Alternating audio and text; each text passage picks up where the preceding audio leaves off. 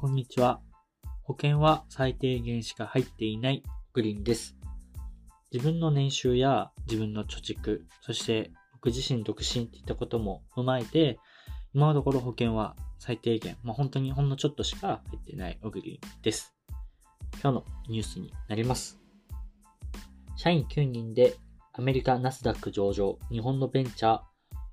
えー、ウォーレンティですかね、が進める無料保険とは何か。ちょっと会社名自信ないんですけど、WARRANTEE っていう会社になります。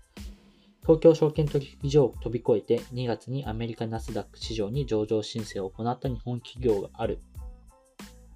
ジョーノ・ユースケ氏が CEO を務めるウォウォレンティだ。社員はわずか9人。フリーインシュアランス、つまり無料保険について国際特許を申請しており、ナスダック上場の知名度を武器に世界展開を進めるというニュースになります。フリーインシュアランス、無料の保険。僕もちょっと知らなかったので、この記事を読むまで、なんだと思って結構タイトルでも惹かれて記事を読んだような形になります。えっ、ー、と、無料保険。仕組みはとてもシンプルでした。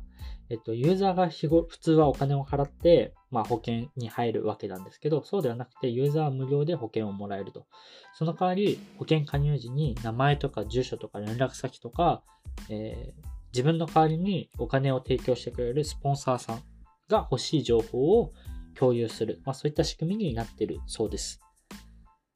なんで、個人の情報を売ることで代わりに保険に入れるみたいな、そういったような仕組みになるようですね。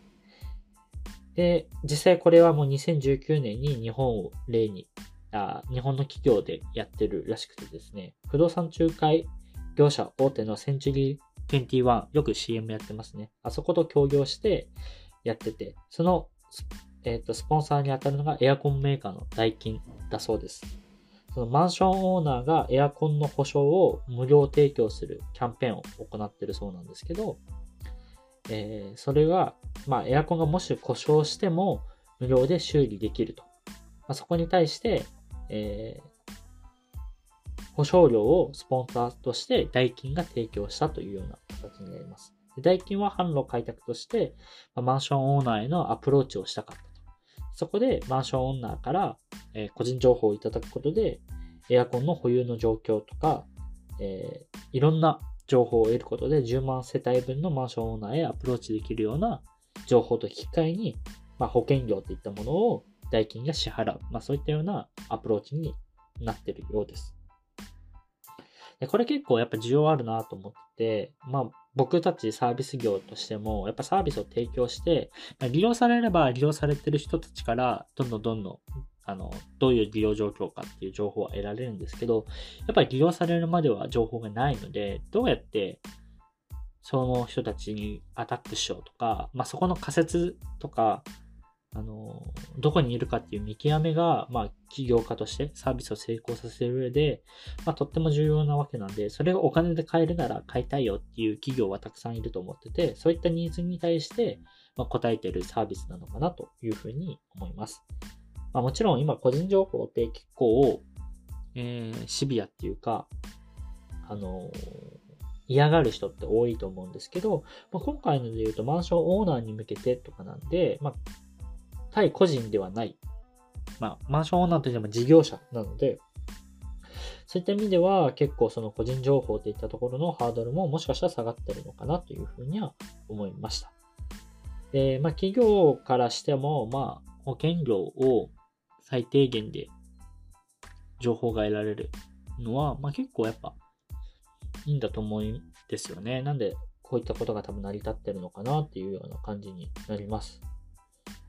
結構本当にいろんな企業が入ってるみたいですね。え